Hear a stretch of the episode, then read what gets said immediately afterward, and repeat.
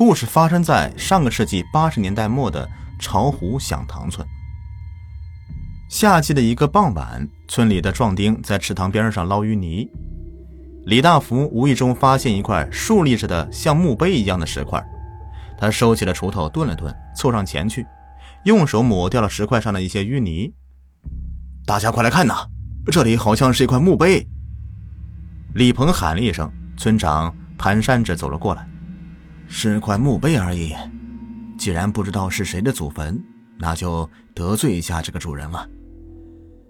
这块墓碑挡住了后面的淤泥。来来来，李鹏、张顺、李大富，你们三个壮汉把这块墓碑给搬开，拿到小路上垫脚。天快黑了，同志们抓紧时间干活呀！李鹏、张顺、李大富三个人花了好些力气才把墓碑给挪开。张顺发现了墓碑下面有个小洞，顺手抹了一把泥。抬走墓碑以后，墓碑后边还有一个罐子。李鹏转身捧罐子的时候，居然被藏在罐子后面的大鳝鱼给咬了一口，鲜血直流，这罐子也掉到地上。鳝鱼马上扭动了身体，借助淤泥遁形了。这时候，大家的眼光聚集在了掉落的罐子上，因为罐子里面装的。居然是满满的袁大头！村民们顾不上李鹏的伤势，一窝蜂的拾起淤泥里的银元，纷纷擦拭泥巴，各种诧异声不绝于耳。李大富捡了几个银元装进口袋以后，他现在的心思并不是挖淤泥，他招呼老弟李大贵照看李鹏的伤势，摩拳擦掌，举起锄头继续挖掘墓碑后面的泥巴。由于用力过猛，挖到一块磐石。把锄头的把儿都给弄断了，他才悻悻地收好工具。天色终于黑了下来，村长便招呼大家回去歇息，明天继续干活。第二天下起了大雨，这天上是电闪雷鸣的，原本坚固的堤坝也被冲垮了，池塘的水都快满了。雨小一点的时候，打理好各自家的庄稼以后，村民们穿着蓑衣，拿着锄头，站在池塘边上，看着这场景也直摇头。王大妈说：“这场大雨要是晚来几天该多好啊！”李大爷接过话茬：“可不是嘛，还捞一点淤泥上来就好啊！庄稼正等着泥巴肥田呢。”张顺冷冷地笑了一下：“天气这么热，也是该下一场雨凉快凉快了。”说完，一个纵身跃进池塘。过了好一会儿，张顺突然大声呼救。这个时候，他好像是被水鬼附体一样。他身边飘起了一团杂乱的黑色长发，周围出现好几个漩涡。只见一双瘦骨嶙峋的手抓住他的裤子，拖着他上下浮沉，不时地按住他的身子。张顺大口地喘着粗气，拼命挣扎，身体开始抽搐。他发疯似的拍打着水面，周围的水都快被染红了。围观的村民们谁也不敢跳下水，只好一边往池塘里面丢东西，一边大声呵斥。他呻吟着，用尽全身力气，大叫着要村民丢下一根竹竿。李大贵取下晾衣的竹竿，一路小跑着到离张顺最近的地方。竹竿刚好够得着张顺，张顺死死地抓住竹竿。水鬼见拉不住张顺，马上潜入水里，水面很快平静下来。张顺爬上岸边时已经昏迷，只见到他衣服全部被抓烂。血淋淋的身子相当的恐怖，他很快被送往家里。他家人叫来了医生，医生看了张顺，认为张顺只是受到了惊吓和皮外伤，简单开了点中药，就匆匆的走了。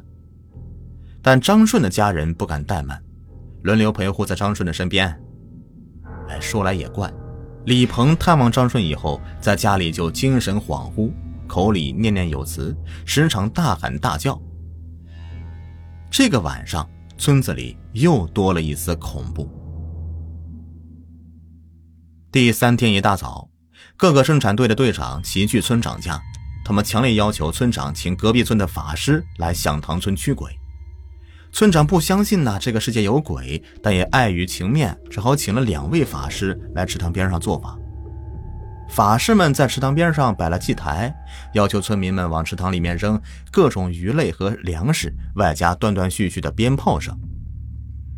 一个法师宰了一只小狗，念叨着咒语，点着香烛和纸钱，持着宝剑翩翩起舞。法师踩到了松土，脚一滑，一个趔趄掉进了池塘。法师不会水，一阵狂呼，还呛了几口水。一村民丢下绳子拉了法师上岸，这法师崴了脚，他惊慌失措的拿了些东西，一拐一拐的走了。另一个法师见状，拿着村民给他报仇，收拾好道具也夺路而逃。众人追着法师问：“哎，法师，这是什么情况呀？”法师头也不回：“妖气太重，你们还是另请高人驱鬼吧。”法师走了以后，村子里面人人自危，晚上都没有人敢出门。第四天，天气开始转好，村长来探望张顺。路上碰到几家村民收拾好了细软，准备搬家。村长好奇的就拦住李秀丽：“你们孤儿寡母的，这是要背井离乡吗？”李秀丽深深的叹了一口气，摸着两个孩子的头说：“村长呀，你还不知道吗？村子里有传言说，前天村民们挖了水鬼守护的坟墓，现在水塘的水鬼显灵了，要找整个村子的人来陪葬呢。你看。”昨天张顺还差点做了水鬼的替身呢，李鹏被鳝鱼给咬了，到现在还精神失常，法师都不能奈何水鬼呀，这不就是验证了水鬼的报复吗？我的两个孩子还很小，他们经常到池塘边上玩，我当家的死得早，我不想失去任何一个孩子，从此求个平安，随遇而安。我去意已决，你也不要再说什么了。村长，你多保重。说完，李秀丽转身就拉着两个孩子走了。村长无可奈何的摇摇头，径直朝着张顺家走去。村长进屋以后，发现张顺不在，他接了张顺妻子林芳的茶，环顾一下房间，好奇的问：“你家的狗晶晶哪儿去了呀？怎么张顺也不见了？”林芳淡淡的说。狗吃错了东西死了，那个张顺上厕所去了。村长喝了口茶。你要张顺好好养身子。县里来了专家，准备把村口这口池塘给抽干，到时候还要集合村里的几位壮汉，把池塘弄个底朝天。我就不信那水鬼会飞。林芳陪着笑。村长说的是，张顺还算幸运的，村子里好几家都搬出去了。我们不会放弃祖宗留下来的土地的。说得好，说得好。这两天他娘的发生这么多的事儿，就是这口池塘惹的祸。好吧，我还有事儿，先走了。你们自求多福。村长从张顺家出来，踩着石板回家，在离池塘不到二十公分的样子，突然被东西给绊住，一脚滑进池塘。这时候。水鬼伸出两只长长的手，不断的拉扯着村长的衣服。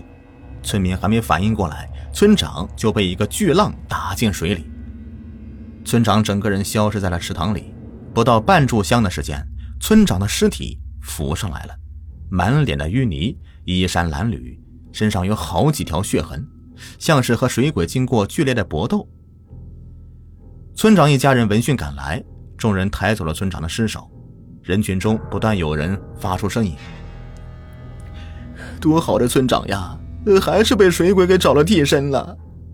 我们家穷没地方搬，每天都在上香呢。希望水鬼找个替身就罢休哟。”“就是就是，我都一把老骨头了，反正都不知道什么时候就死在这响堂村呢。水鬼早来迟来都无所谓喽。”